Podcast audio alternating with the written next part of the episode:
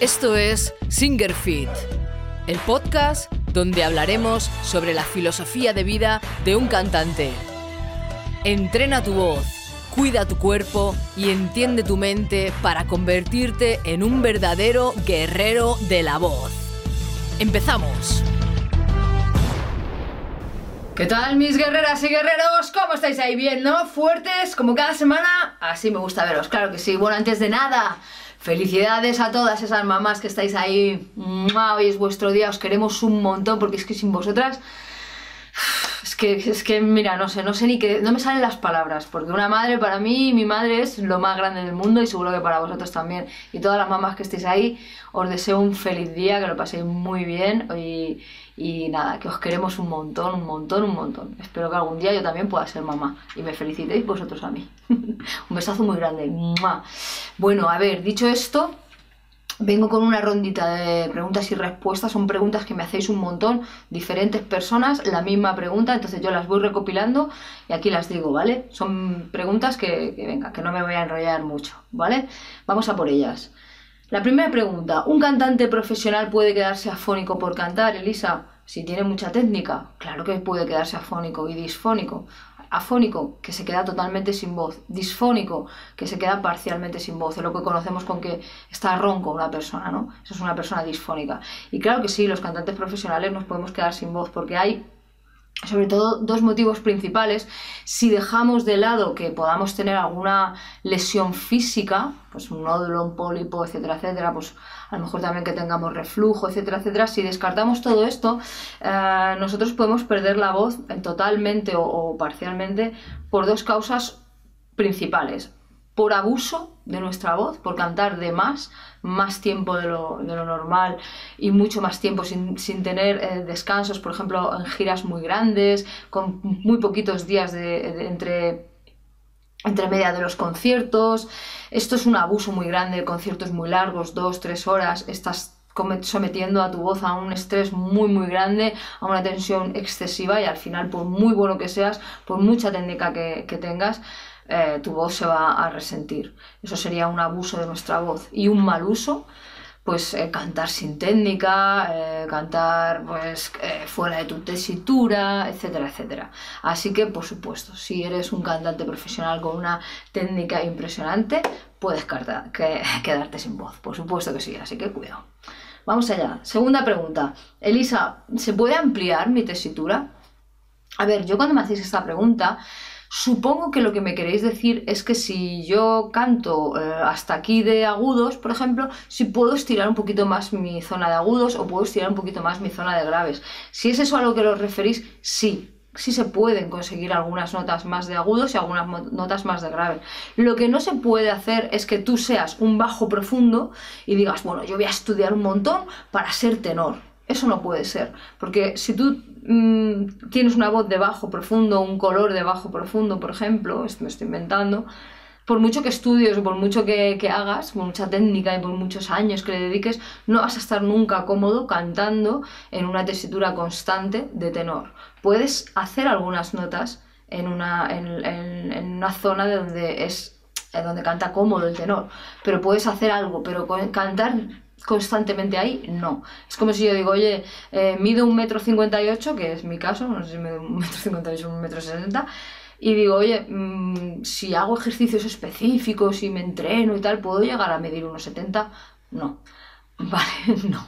Puedo hacer eh, algo, técnicas, pues para saltar más, o puedo, no sé, este tipo de cosas sí, pero no. Así que si eres soprano, eres soprano, no vas a poder ser nunca contralto, nunca vas a poder cantar tan bien como una contralto en el sitio de la contralto, ¿vale? Así que espero haberme explicado. Ganar eh, algunas notas, sí, tanto en agudo como en grave, pero cambiar tu tesitura, no, esto no, no se puede, ¿vale? No sé si me he explicado bien. Venga, vamos allá. Segundo, o sea, tercera, tercera pregunta. Elisa, ¿cómo sé si yo estoy haciendo bien los ejercicios de canto. Vamos a ver, esta pregunta es, muy fácil y muy, muy sencilla. Si tú estás haciendo ejercicios de canto, se supone que tienes un profesor de canto ¿no? Pues ese profesor de canto te tiene que decir, oye, mira, este es el truco para cuando yo no esté ahí vigilándote, que tú sepas que estás haciendo bien los ejercicios, ¿vale? Ahora, si no tienes profesor de canto y tú te pones a mirar mm, tutoriales o historias o un colega te dice, es bastante difícil. Yo os voy a decir un consejillo, por si acaso, por lo menos para no haceros daño, ¿vale? ¿Cómo no os podéis hacer daño? Vosotros siempre tocaros el cuello. Cuando estéis haciendo un ejercicio de canto, tocaros el cuello. El cuello es los músculos, ¿vale? Esternocleomastoideo, estos músculos de aquí, tocarlo bien. Esto tiene que estar liberado, tiene que estar blandito. Por lo menos, aunque no estés haciendo bien la técnica, vamos a decirlo así, que tienes que estudiar estacato y estás haciendo legato, por lo menos te, aseguras de que no mm, te vas a hacer daño, que es lo más importante, no hacerse daño en la voz. Así que bueno, ahí os dejo ese consejillo para que si estáis practicando, por lo menos que no os hagáis daño, ¿vale? Cuello, músculos de cuello, no, no hagáis así, sino los músculos, ¿eh? todo esto de aquí, blandito, ¿vale? Venga, seguimos. ¿Puedo hacerme daño cantando guturales, Elisa? Claro que sí, puedes hacerte daño. Veréis, esto es importante. Yo os digo que voy a venir con una serie de de vídeos para enseñaros por lo menos la base de hacer guturales. Pero quiero deciros antes de nada que yo, yo, esta es mi opinión personal, no concibo que una persona que no tiene una base de canto, una respiración, que sepa esa respiración controlada, que sepa dónde se colocan las notas, que tú puedas hablar con ese alumno y decirle, mira, Mm, ¿sabes cuando haces esto? Coloca aquí, aquí, esto allá, que puedas tener una conversación ya de cantante a cantante, con una buena base de canto, para enseñarle a hacer guturales y a distorsionar la voz, ¿vale? A hacer efectos vocales. Yo no lo concibo, yo, es mi opinión personal. Yo he visto por ahí mucha gente que se pone a dar clases de guturales a unas personas cuando esas personas no tienen ni idea de cantar. Para mí, con todos mis respetos, es un gran error un gran error. Una persona primero tiene que tener una buena base de canto y luego meterle distorsión. Ahora bien, seguro que hay mucho por ahí que, está escuchando esto y me estará diciendo, pues yo tengo un amigo que ese no tiene ni idea de cantar, pero te hace unos guturales que te cagas y el tío no se queda sin voz. Eso puede pasar, claro que puede pasar. ¿Quién ha tenido un amigo que dice, jo, es que imita súper bien a un cerdo? O es que este tío imita un coche de carreras que te cagas. O estas son cosas que ni esas personas saben por qué lo hacen así. No, no, no tienen ni idea, tienen esa habilidad. Pero esos son los menos. No nos tenemos que fijar en eso. ¿Vale? Así que yo, bajo mi experiencia, respondiendo a la pregunta, ¿puedo hacerme daño cantando guturales? Sí. Puedes hacerte daño si no tienes una base de canto eh, más o menos buena. Así que ahí queda eso. Cuidado, ¿vale? Venga, vamos allá. La otra pregunta, quinta pregunta, ¿cuánto tiempo tardaré en aprender a cantar? Esta pregunta es brutal, me la hace muchísima gente. Oye, Elisa, ¿tú crees que en seis meses podré cantar esta canción o crees que tal?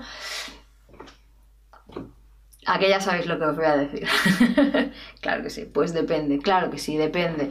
Hay muchas personas que van a clase de canto y luego cuando salen de clase de canto no hacen nada. Como mucho cantan algo en el coche, alguna cosilla así, suelta y ya está ni hacen los, los, deberes que el profesor le manda para casa, ni están eh, entrenando su voz, ni nada. Y hay gente que va a clase una semana sí, una no, una sí, una no. Si tú vas una clase, una, clase, a una clase una semana sí, una no, una sí, una no, ¿vale?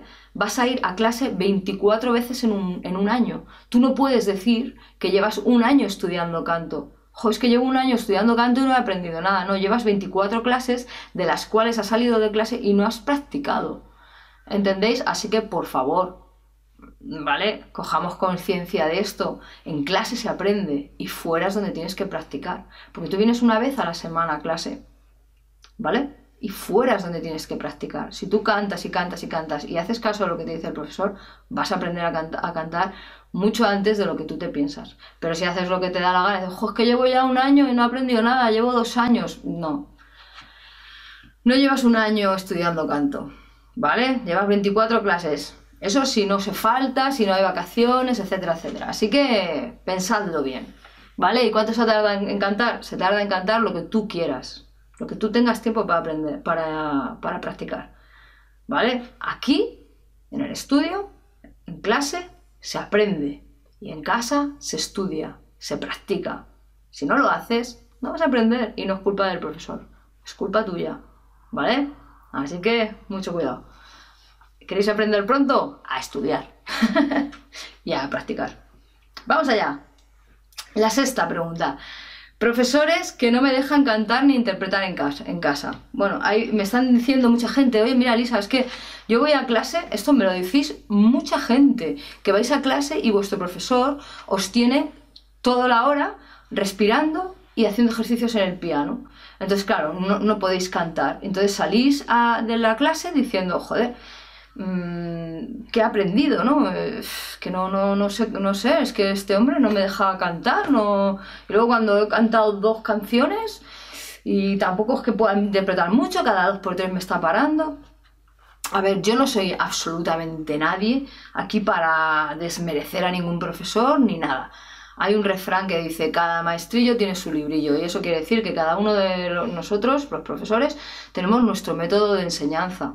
Y mira, cada uno es como es. Yo, yo, mi humilde opinión es que un cantante tiene que cantar y el profesor tiene que ver cómo canta. El profesor tiene que... A ver, yo entro un, alumno por, por la puerta y yo le doy dos o tres clases para conocerlo, para ver por dónde va el tema y en cada persona le hago que haga una cosa diferente. Si mis alumnos hablan entre ellos, se darán cuenta que cada uno hace una cosa diferente en canto. Unos nada más que hacen cantar, porque tienen que desbloquear su mente. Solo cantan. Solo. Porque yo sé por qué les hago cantar. Lo sé perfectamente, sé lo que estoy haciendo. Otros eh, les tengo que tener pues una hora y media al piano porque son clases de dos horas a lo mejor, y, la hora y media les tengo que tener al piano. Hay otros que tengo que hacer, o sea, cada persona la tengo que tratar muy, muy, muy individualmente. Entonces, claro, aunque también os voy a decir, aunque sea muy individualmente, yo lo que quiero ver, ver aquí in situ, es cómo mis alumnos ponen en práctica lo que van aprendiendo de técnica vocal. Entonces yo no concibo, claro, un profesor que no te deje cantar o que no te deje interpretar las canciones cuando eso es parte de la enseñanza. Plantéate si ese profesor pues es para ti, si tú ves que vas avanzando, si ves que, que no es para ti, pues bueno, no pasa nada, ¿no? Habrá gente que yo no le guste nada como profesora y pues bueno, oye, no, no hay ningún problema, ¿vale? Entonces, bueno, es que mm, ¿qué os digo yo a esta pregunta, no? Es que, ¿qué hago? Un profesor que no me deja cantar, yo quiero cantar, pues... ¿Qué te voy a decir yo a esto? Es que esta pregunta me la hacéis muchísimo, yo no, no soy quien para decir, oye, pues mandar a la mierda, ¿no? Oye, a lo mejor ese profesor te está enseñando un montón, es un gran profesor. Eso ya depende de ti. Tú tienes que saber si confías en ese profesor o no confías en ese profesor. Si no te sientes a gusto, déjalo y prueba otro. No hay ningún problema. Así que no me voy a mojar aquí. no, ¿por qué no? Porque hay profesores buenísimos y que no te van a hacer. Yo me he tirado respirando en clase y. Madre mía, nada más que hacía respirar, respirar y en el piano y no cantaba nada. Y bueno, también aprendí sus cosas. Me aburría, pero aprendía. Seguimos, venga. Pregunta número 7. Elisa, ¿cuál es el secreto del éxito? Esta pregunta me ha encantado. Cuando me la hacéis, me, oye Elisa, mira, primero es saber qué es para ti el éxito. Eso es lo primero. Esta, pregunta haría un vídeo entero, ya lo sabéis, ya me conocéis que yo hablo mucho. Y si queréis os lo hago, lo, que es para mí el éxito y, maneras de conseguir el éxito. Pero bueno, reducidísimo, os diré que el éxito para cada persona es diferente. O sea, a lo mejor para mm, Lady Gaga, para ella no es eso tener éxito. Para ella tener éxito es tener una pareja e hijos. Sí, sí, estoy aquí en la cresta de la hora, pero eh, yo, yo tendría éxito si alguien me quisiera. No lo sabemos. ¿Me entendéis?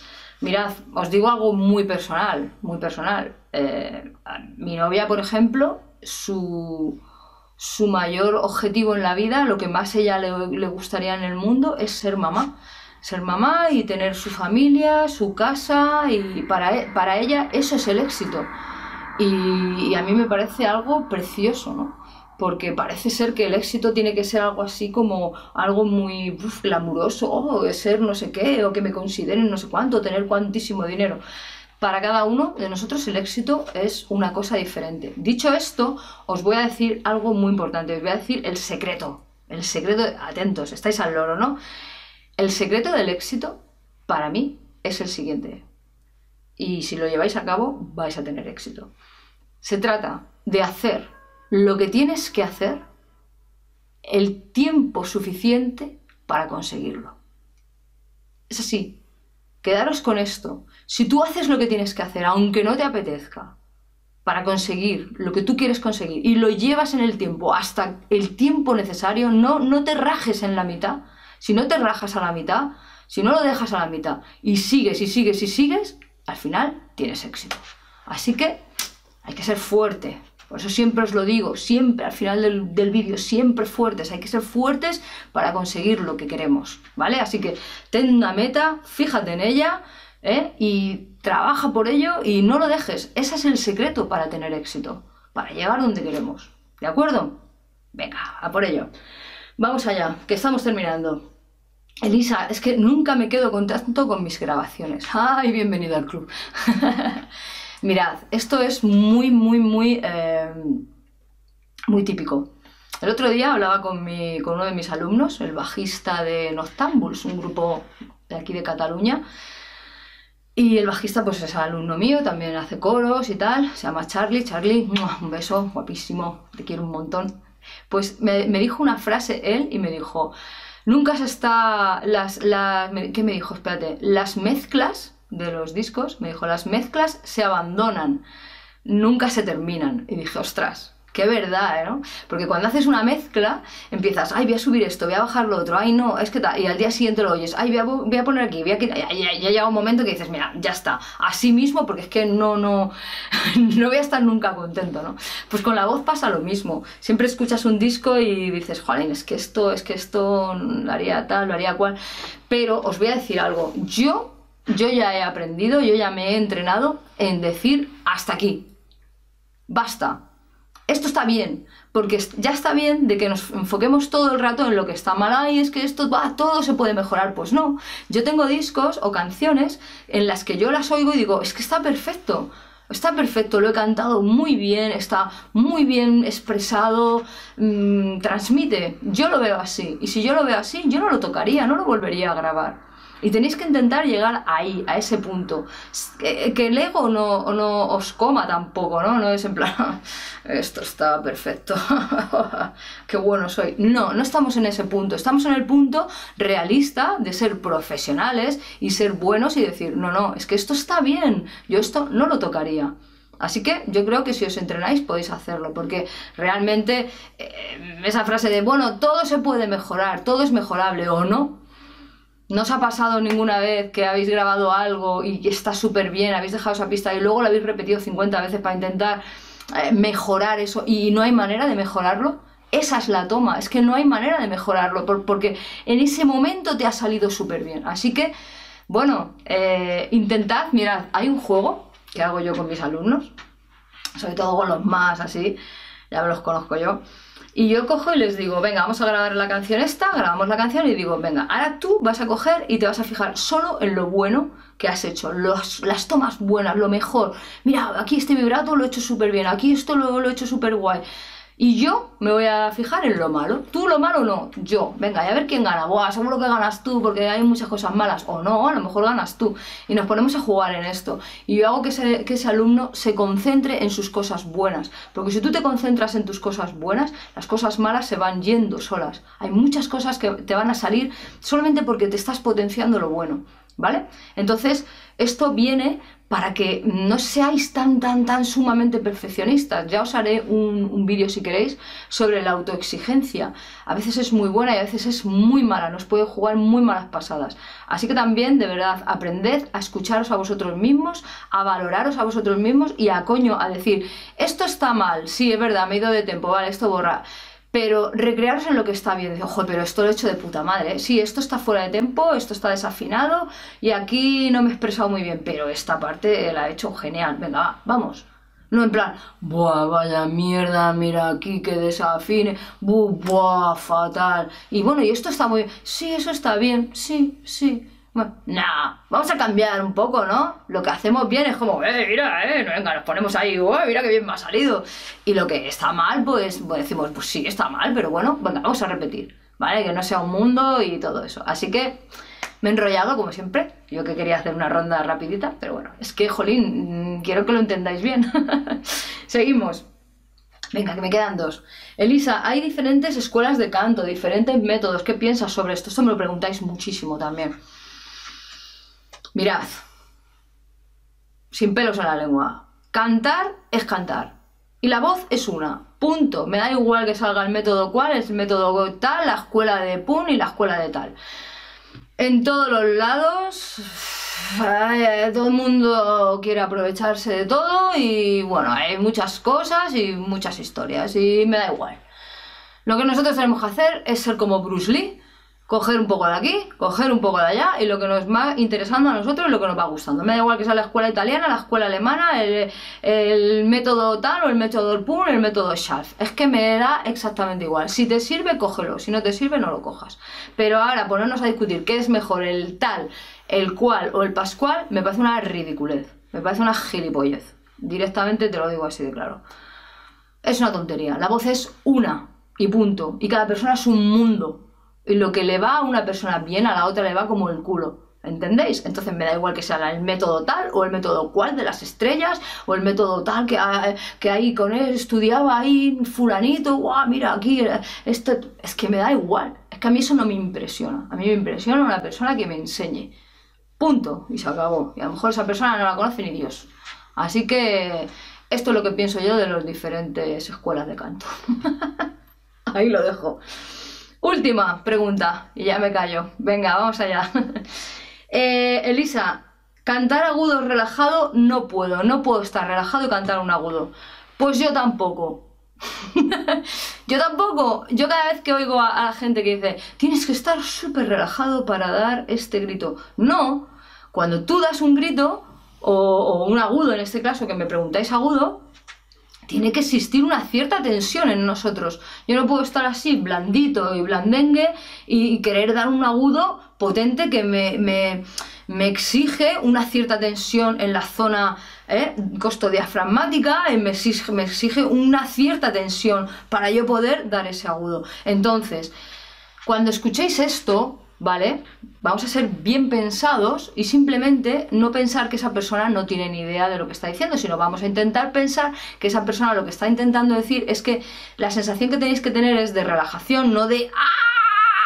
De hacer un agudo ahí ya que se os va a explotar todas las venas, ¿vale? Es una relajación, o sea, tienes que cantar el agudo, no, no, no un grito loco, pero tiene que haber una cierta tensión. Como en todo la vida tenéis que buscar el equilibrio, tienes, tienes que ver ¿Cuál es esa tensión máxima a la que tú puedes tener que no, te que no te haga pasar la línea y que ya estás gritando, ya estás chillando, ya no estás cantándome un agudo, ya estás chillando, ¿vale? Entonces, tensión, sí.